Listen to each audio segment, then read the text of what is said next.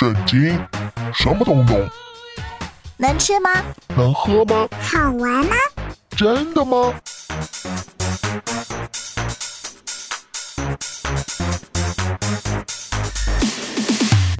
圣经鸡尾酒。干杯！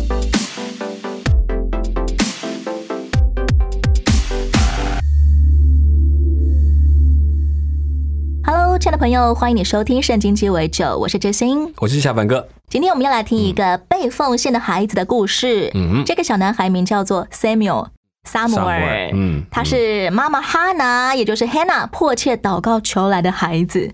是的萨姆尔这个名字在希伯来文的意思其实是上帝的名，嗯跟希伯来文的动词求问很有关系。嗯哼可以想象哈娜为什么给他儿子取这个名字，这可是求告多年终于得来的孩，子啊！哎，没错。可是这么多年不孕的哈娜，好不容易生下第一胎，嗯而且是个儿子呢，是怎么萨姆尔才一断奶，哈娜就要照着他从前答应上帝的话，把儿子送去圣殿做全职侍奉呢？你有发现他多认真？是，他把跟上帝讲话是很当真的，上帝也把他的话很当真的。这种果决让人觉得不可思议，可能很多人会怀疑说，这个妈妈是不是太狠心了？因为可能到时候我妈都会说，就有个折扣，说要不要再晚一点，是，或者是说再看看吧，我将来还有第二个儿子的话，再给你嘛，是不是也可以？我最近才看了一部韩剧，那个妈妈生孩子的时候过世了，嗯 然后她的魂魄就飘来飘去，拜托，可不可以再等久一点？久一来，点。再让我多几天 这样子，嗯，对，现代教会也有一种叫做婴儿洗礼的是礼仪，嗯哼。跟哈拿奉献 Summer 有没有什么异同之处呢？你讲婴儿洗礼不完全正确，应该是说有两种，有一种真的叫做婴儿洗礼，大概是路德宗或者是天主教，一出生之后，他们就要给他做婴儿洗礼，表示他从小就已经被上帝的宝血所赦免。那另外一个属于浸信会，就是后来比较新派教会里面慢慢的走向叫做婴儿奉献礼。哈拿那个比较像婴儿奉献，就是我们从小就盼望着孩子可以被上帝所用，但是上帝怎么用，那是另外一件事。这种孩童奉献里，真正嗯奉献的是爸妈的心智吗？对，是我们盼望这孩子就是属于神的，求神的带领，这是这样子一种比较类似像祝福的仪式。那某一种路德派或者是讲这个天主教的形态，为什么有婴儿的洗礼？就是指他们相信他们那个受洗的过程就会得到赦罪，所以孩子还无知无识的时候就能够被上帝所赦免，免得万一早走的时候好像来不及洗礼。这种赦罪是指终身有效吗？对，在这些高派教会里面，或者是这些比较原本他们认为这个方式是有效，因为神父已经有代表上帝的这个工作，能够施行赦罪的恩典，所以要趁他还不知道，就赶快把他洗了，嗯 嗯，免得他长大一半来不及受洗怎么办？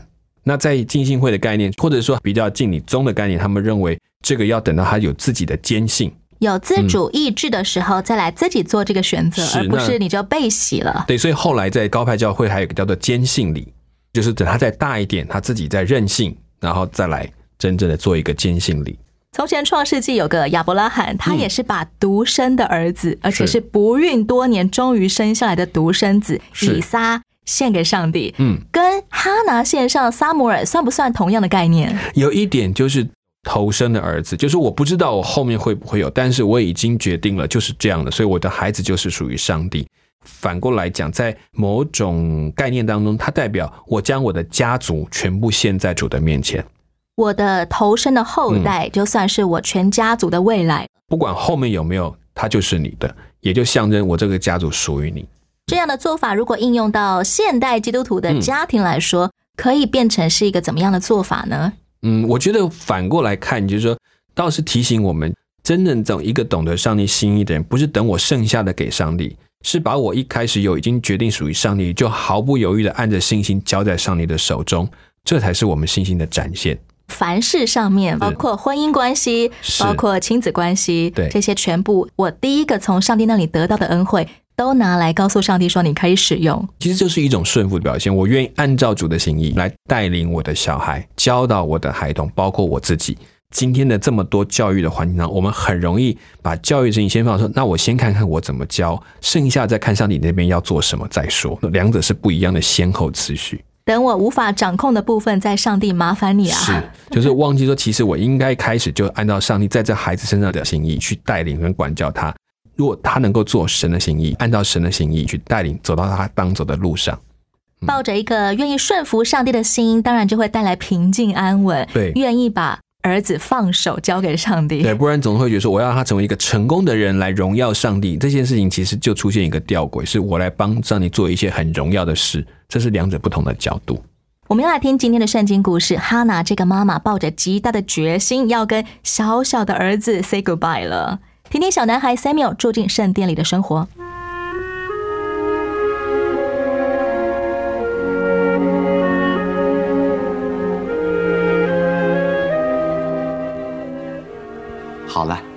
再过几天呐、我们就要去示罗献年祭了。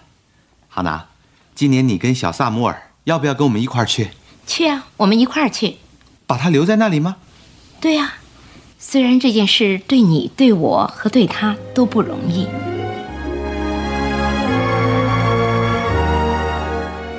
在示罗，以利加拿和哈拿献上了特别祭，然后他们把萨姆尔带到大祭司以利那儿去。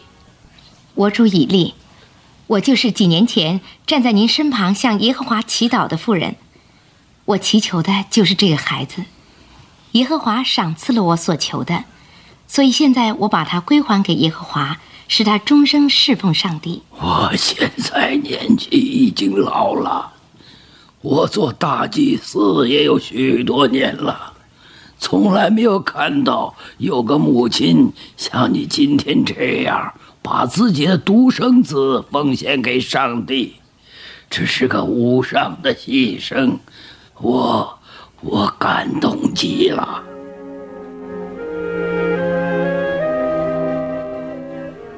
上帝的灵感动了哈拿，他便在众人面前向耶和华献上一个词句优美的祷告。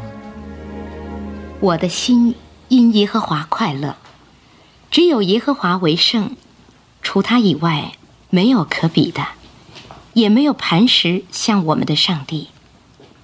他必保护圣明的脚步，使恶人在黑暗中寂然不动。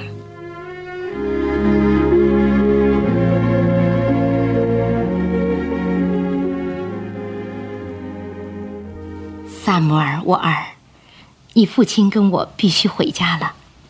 你住在这里，做以利大祭司的帮手。我会想念你的。妈，我也会想念你。萨摩尔，我们每年都会来看你，要做个乖孩子，照以利大祭司的吩咐去做。他渐渐老了，需要你。儿啊，上帝也需要你，要记住，你帮助以利就是服侍上帝。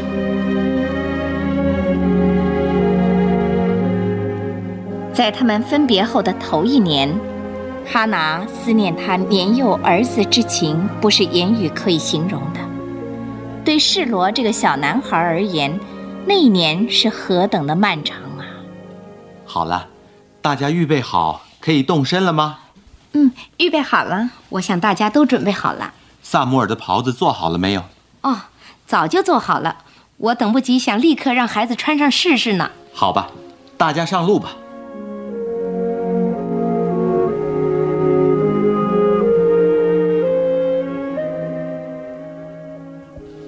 萨摩尔啊，到了每年献祭的时候，你又可以和你父母见面了。我希望你在圣殿里过得快乐。是的，大人，我很快乐啊。一开始的时候，我倒是很想家，可是您对我这么好，就像我的爷爷一样。你是个好孩子，你做事忠心，打扫圣所。我叫你来就来，差你去就去，你真是个好帮手。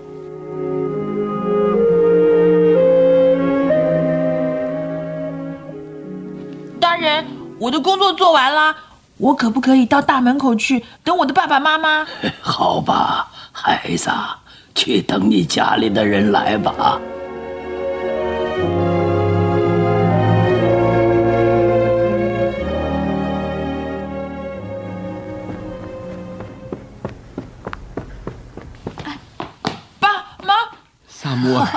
孩子，我的孩子，萨摩尔，我好想你哦。妈，你哭了。妈流的眼泪不是悲伤的眼泪，而是快乐的眼泪。萨摩尔，来，来带我们到你的房里去。你妈给你做了一件新袍子，我们想看看是不是合身。我看你又长大了些，孩子。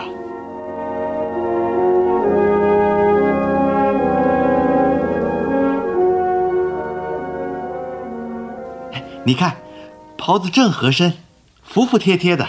哇，就像祭司穿的衣服一样哎，我好喜欢哦。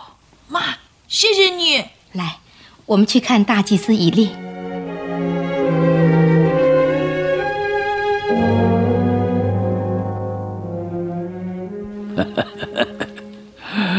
你们问萨姆尔怎样？我说呀，我从来就没有见过一个孩子像他那么小的年纪，就这么又虔诚、规矩、懂事。你们想想看，我年纪这么大了，这个孩子就是我的耳目和手脚。要是没有他，我真不知该怎么办。我把他当做我自己的孙子那样爱他。你们奉献这个孩子来侍奉上帝，愿上帝赐福给你们，借着哈拿再生育来代替他奉献的这个孩子。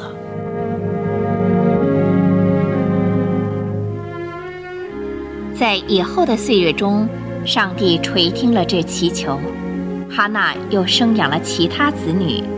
小萨姆尔仍然继续留在示罗，渐渐长大，深得上帝和人的喜爱。每年当哈拿和丈夫去示罗献年祭的时候，都为萨姆尔带去一件他亲手做的新衣服。我献上赞美，因你是我的主。我献上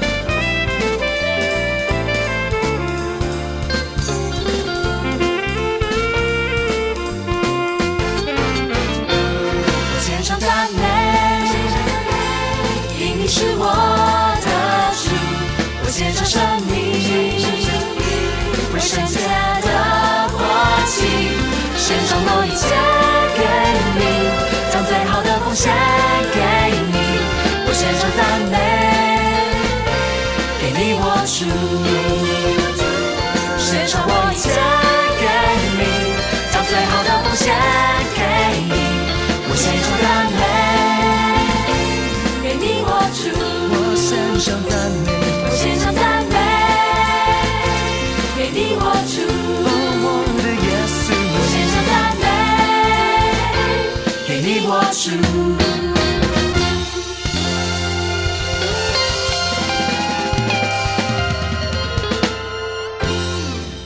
故事中，我们听见了一个很重要的地名，也是当时以色列的圣殿所在之处，嗯叫做示罗。嗯，打从以色列人征服迦南地之后，他们就把摩西从前在旷野为耶和华所造的帐幕和约柜安放在示罗这个地方。是它可能是第一个停放靠的地方，也是圣经指示的地方，就在这个地方暂时先留下来。今天故事我们也听见以利加拿全家人每年都去示罗的圣殿敬拜上帝一次，这种一年一次的朝圣活动是怎么来的呢？其实原本在立位就已经提过了，他们应该一年有三次到耶路撒冷，就是我们讲说应该讲说圣城所在，或者是帐幕的所在，去过节，并且献上重要的祭礼。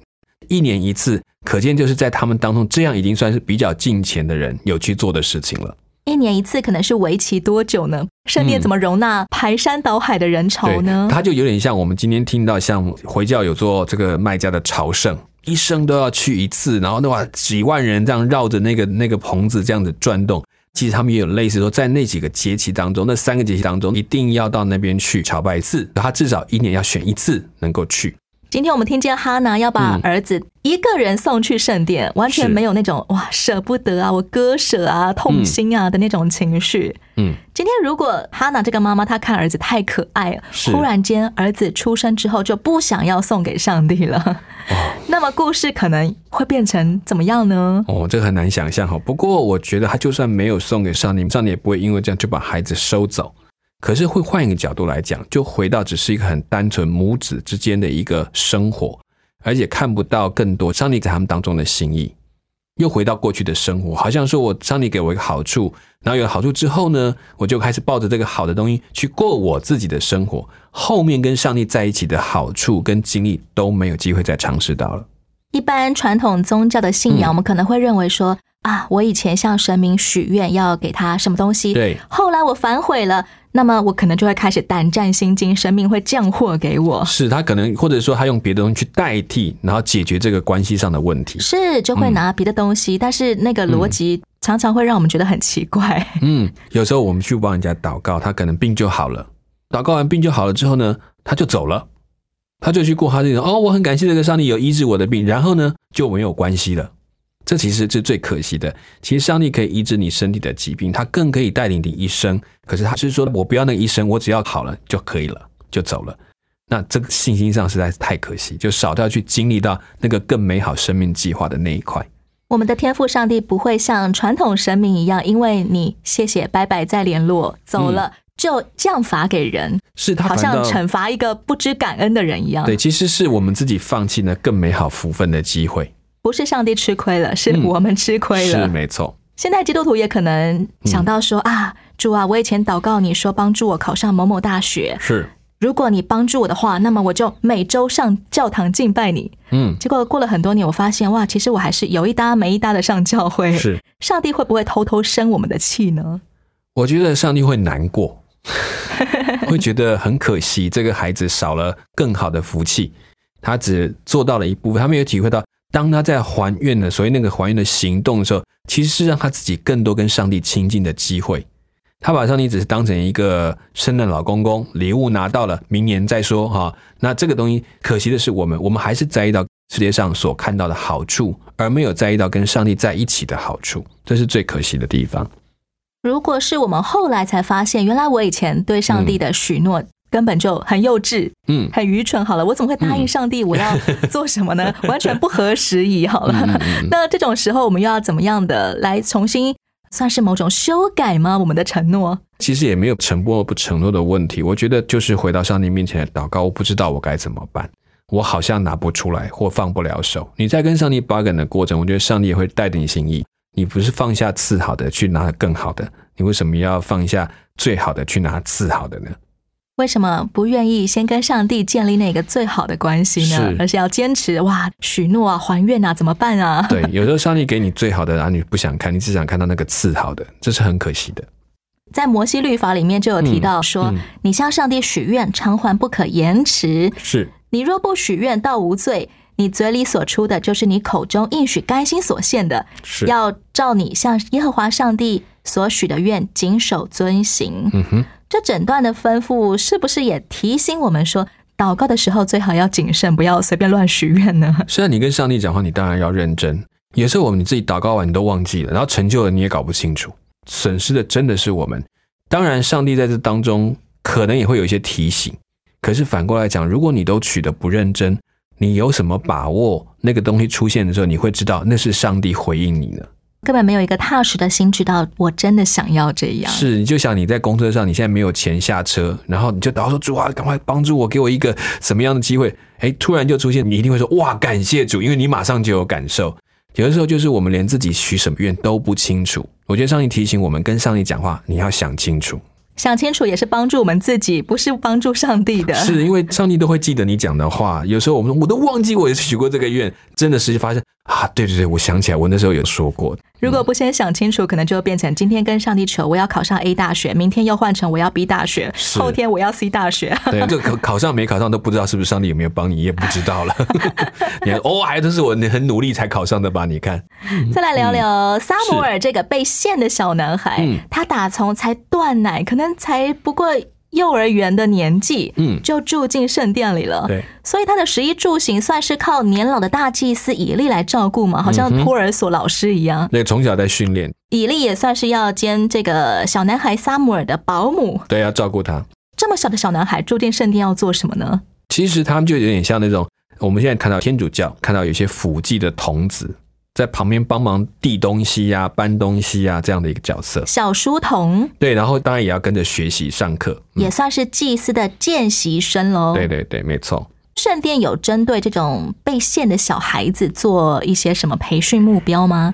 其实这边要回到四世纪后半段的整个当时的以色列人的背景里面去。其实那个时候能够在帐幕这边一起工作的人不多，并没有按照在前面所吩咐哪些人要来生家族对哪些家族其实都没有了，都是零零星星的在做，所以其实是缺人手的，甚至没有人特别回到要在帐幕这边来工作，所以他等于送了一个仆役过去帮忙当他们当中被使唤的小孩。原本应该是只有血缘关系家族才可以进入圣殿是的，要按照那个分配，哪些立位人要做什么呢？这边都已经不见了，就是或大家都分散了，各自去做各自的事了。原本应该要在位的人都没有进到圣殿里来做服侍，所以还所以是少数家族把他送进来而已，这样子。连这么小的小男孩，嗯他就要来递补圣殿里的空位，了好。像当学徒啦，可以这样讲。哈娜每年上示罗圣殿朝拜的时候，都会做一件小外袍给撒母耳。嗯，这种小外袍算是给祭司穿的缩小版吗？呃，比较是一般的衣服。每一个以色列人，他们都会有一个外袍，这件外袍就好像他出门要比较体面的衣服，套在外面的，表示我的身份有一个外袍而已，就这样而已。如果在圣经注意到那个欠钱的人，如果他很穷困的时候，他把他的外袍拿去做当头的时候，你不可以跟他留到半夜不还给他，因为他晚上只剩这件衣服可以盖。这是他的一个最重要的一个贴身衣物，可以当棉被一样的东西，其实是这个东西。全身最值钱的家当。对，也代表这个是我的蔽体之物，所以他们会每年帮他做一件新的外袍，让他能够穿在身上，晚上甚至可以当盖被，冷的时候可以避寒。小撒摩尔还没有成年，他就能够穿着细麻布的以福德侍立在耶和华面前，是，他就已经在做一个正式的祭司工作了吗？就好像前面讲的，其实这时候是乱了套的状态。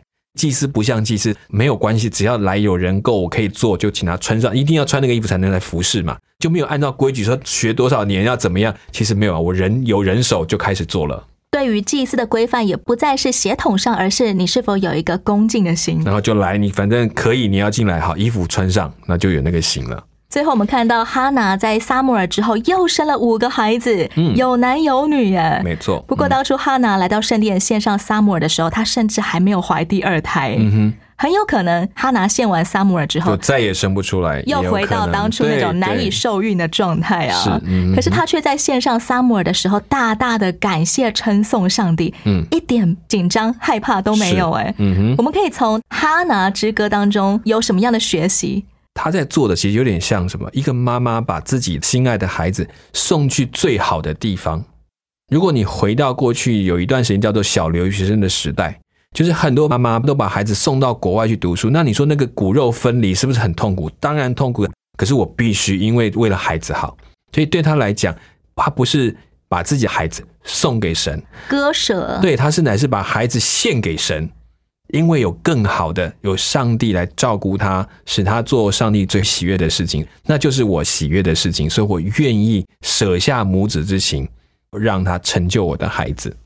这个选择也显出哈拿对撒母耳的祝福。嗯，还有对上帝的信任，这件事是很特别的，在那么混乱的时代当中，很多时候有一些、呃年轻孩子，他们决定想要奉献自己给上帝使用的时候，嗯。反而会遭遇爸妈的不舍，好像你要离开我的那种痛苦的感觉。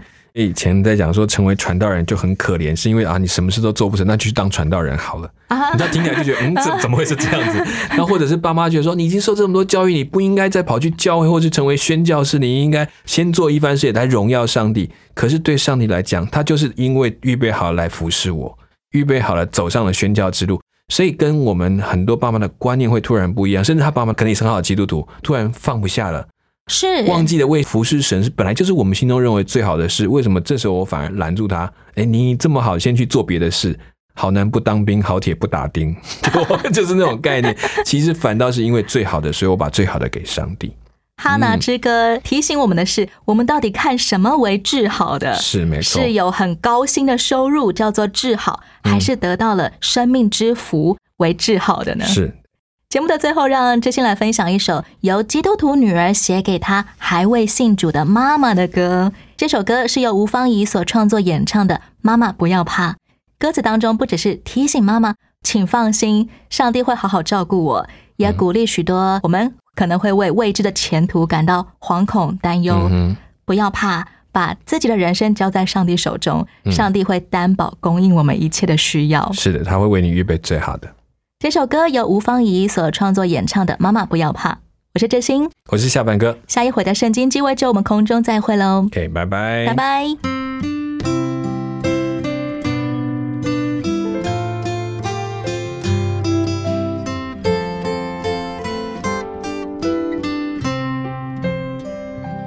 我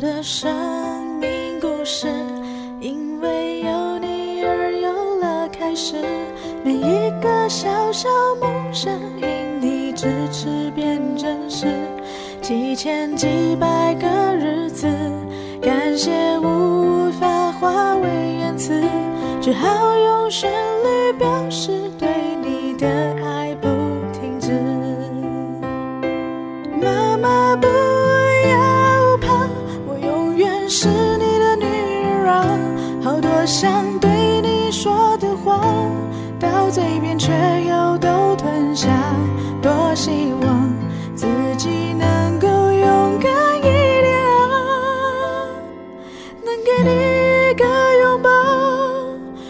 谁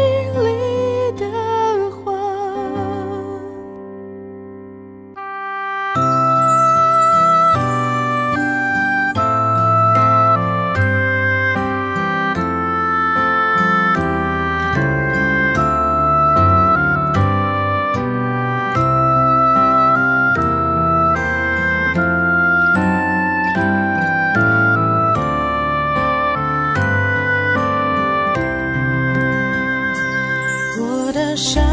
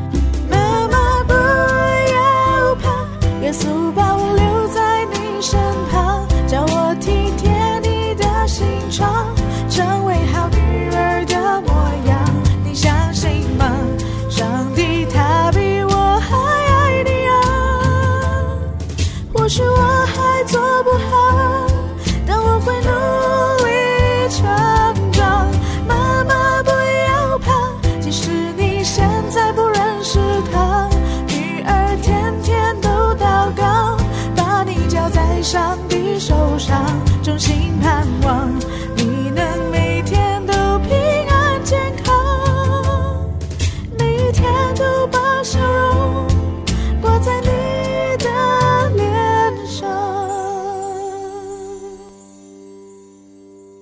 哦，妈妈，不知你心里怎么想，我只是希望我们这一家相聚在天